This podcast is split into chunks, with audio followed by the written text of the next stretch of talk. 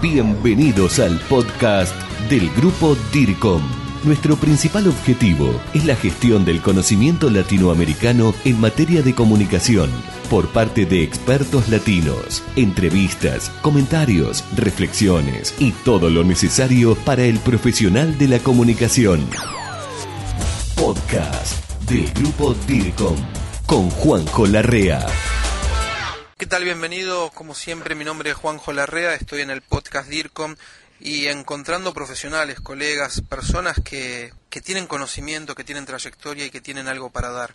En esta oportunidad me encuentro en cerca de, de, la costa argentina, en una localidad que se llama Pinamar, y con un colega boliviano, Ángel Sandoval Salas, que es DIRCOM de una empresa ferroviaria que se llama Empresa Ferroviaria Oriental allí en Bolivia, una empresa grande. Ángel, bienvenido, ¿cómo estás? ¿Qué tal, Juanjo? Un placer grande y una enorme satisfacción de encontrarte y recibir todo el aprecio y el cariño tuyo y bueno, disfrutando de Pinamar.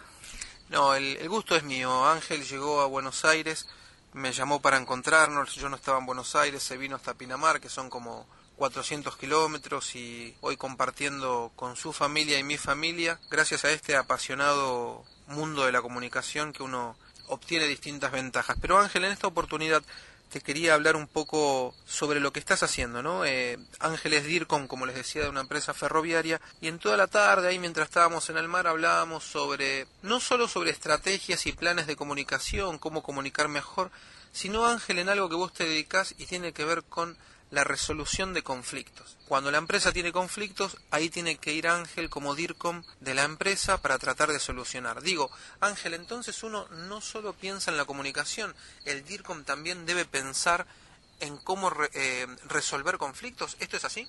Bueno, es así, para que se entienda un poco mejor la función de lo que hace lo que nuestra empresa se llama la Dirección de Relaciones Externas, maneja dos áreas eh, bastante amplias. Uno es toda la gestión de imagen y comunicación corporativa, que incluye, como todos sabemos, las relaciones públicas, la gestión con los medios, el parte del marketing, dando un soporte a las áreas de logística y a las áreas de la gerencia de negocios.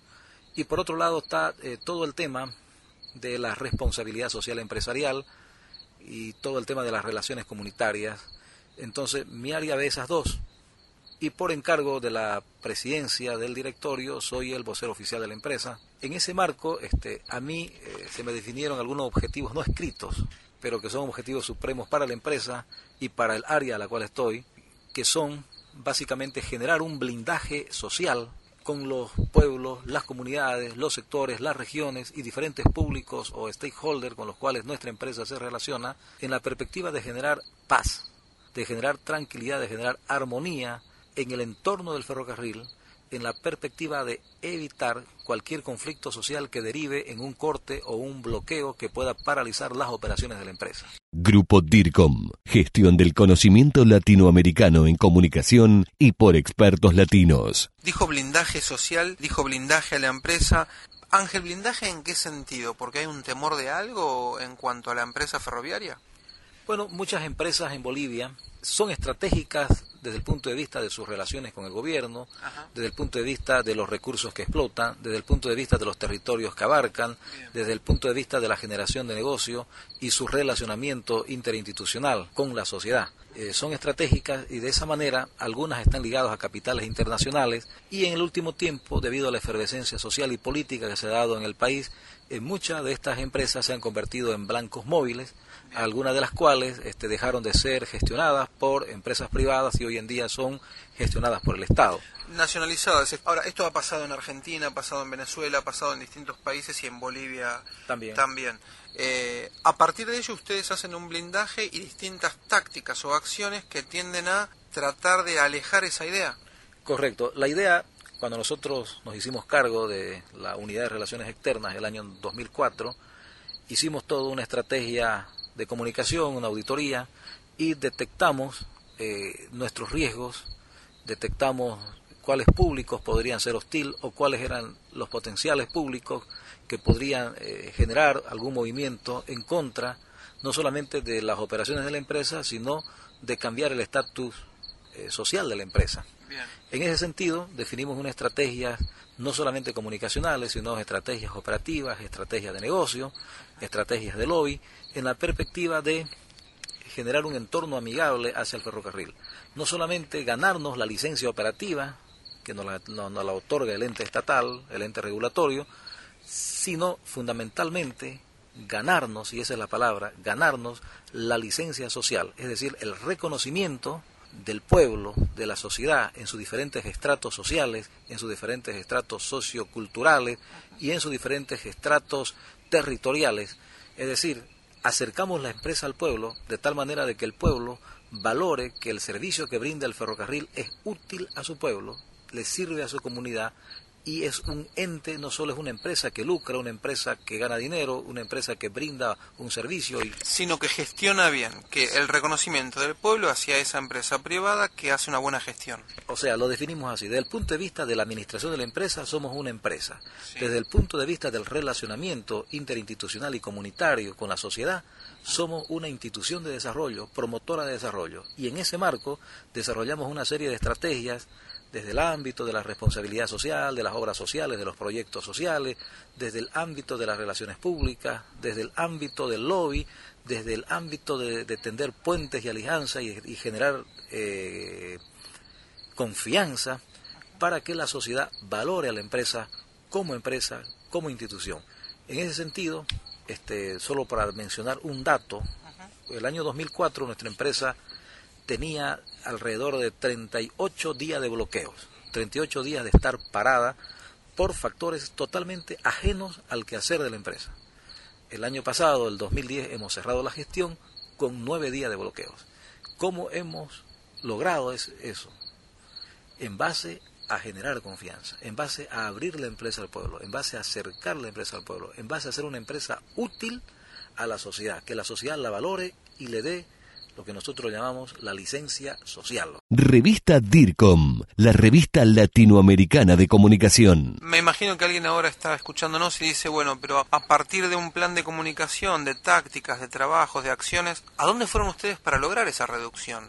Y la otra que sería es, ¿por qué un DIRCOM tiene que hacer estas cosas, no? Lo que pasa es que la concepción moderna del DIRCOM ya no es el clásico funcionario del área de relaciones públicas o de gestión con los medios, que se dedica a escribir boletines, que se dedica a redactar nota para los medios, que se dedica a llamar a los periodistas para que publiquen o dejen de publicar algo. Hoy en día, al menos el concepto que manejamos en la empresa y en el cual particularmente me siento identificado. Y tu práctica, ¿no? Diaria. y mi práctica diaria es una persona cuyos valores y principios están orientados desde el punto de vista de la valoración de la empresa como un ente estratégico del negocio, que puede ser, ser un vocero ante la sociedad o que puede mediar ante una situación de conflicto, incluso por temas muy ajenos. Cómo lograrlo y cómo hacerlo, este, se combinan varios factores. Uno, la formación del DIRCON, la empatía del DIRCON y la capacidad de liderazgo que pueda tener el DIRCON eh, al interior de la empresa y hacia afuera de la empresa, de tal manera que genere confianza entre los distintos públicos. Experiencia que hemos tenido en la empresa es que hemos tenido que resolver problemas porque de repente faltaba médicos en alguna comunidad y la comunidad decide, que, quería bloquear la vía. Si hubiera habido mala relación con esa comunidad, probablemente hubieran llegado al bloqueo sin avisarnos y nos hubiéramos enterado el día del bloqueo. Pero como hay buenas relaciones con esa comunidad, esa comunidad nos comunicó con dos semanas de anticipación, de tal manera que le dio tiempo a la unidad de relaciones externas de articular una red de contactos, de alianzas con los entes gubernamentales que sí tienen que ver con la resolución de ese problema. Ahora, estoy pensando, digo, eh, un DIRCOM nos está contando que en un lugar faltaban médicos, porque ustedes tenían buenas acciones de comunicación con ellos y de acciones con la comunidad, ellos les avisan a ustedes que como les faltan médicos van a cortar en dos semanas las vías. Y ahí está un DIRCOM tratando de solucionar este tema. ¿Cómo avanzó? ¿Cómo cambió la figura? ¿Y entonces cómo terminó esto? Desarrollamos un vínculo de confianza, lo que decía al comienzo, abriendo la empresa a esa comunidad. Eh, siendo parte de los problemas de esa comunidad, conociendo a su dirigente, interpretando su cultura, conociendo a su gente, conociendo sus problemas y su y sus anhelos de esa comunidad. Y como nosotros somos vecinos de esa comunidad porque pasa nuestro tren por ahí y tenemos un funcionario que o es el jefe de estación o es el encargado de la boletería, el que se vincula con la sociedad, entonces ese personaje ha sido capacitado por el área de la Dirección de Comunicación o la Unidad de Relaciones Externas y está calificado para relacionarse con las otras autoridades de la comunidad y ese se convierte como una especie de alerta temprana y nos dice, oiga, dentro de 15 días a ver tal cosa. Entonces nosotros, a través de nuestra unidad, tomamos contacto, conocemos el problema y tratamos de encontrarle una solución. Solución a un tercero, no a la empresa, pero a la empresa que se ve afectada por un problema de un tercero. Solo por mencionar, un día de paro a nuestra empresa le cuesta 200 mil dólares. ¿Cuánto puede valer frente a 200 mil gestionarle ese conflicto en la comunidad?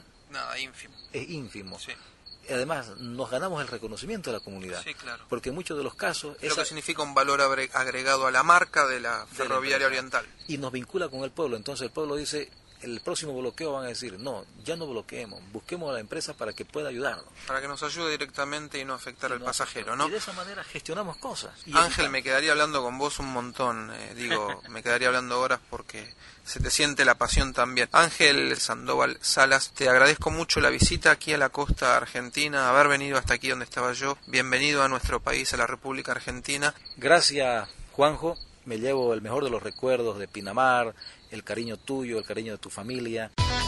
Crisis, responsabilidad social, marketing, relaciones públicas, publicidad, comunicación y mucho más. Esto fue el podcast del grupo DIRCOM. Hasta la próxima.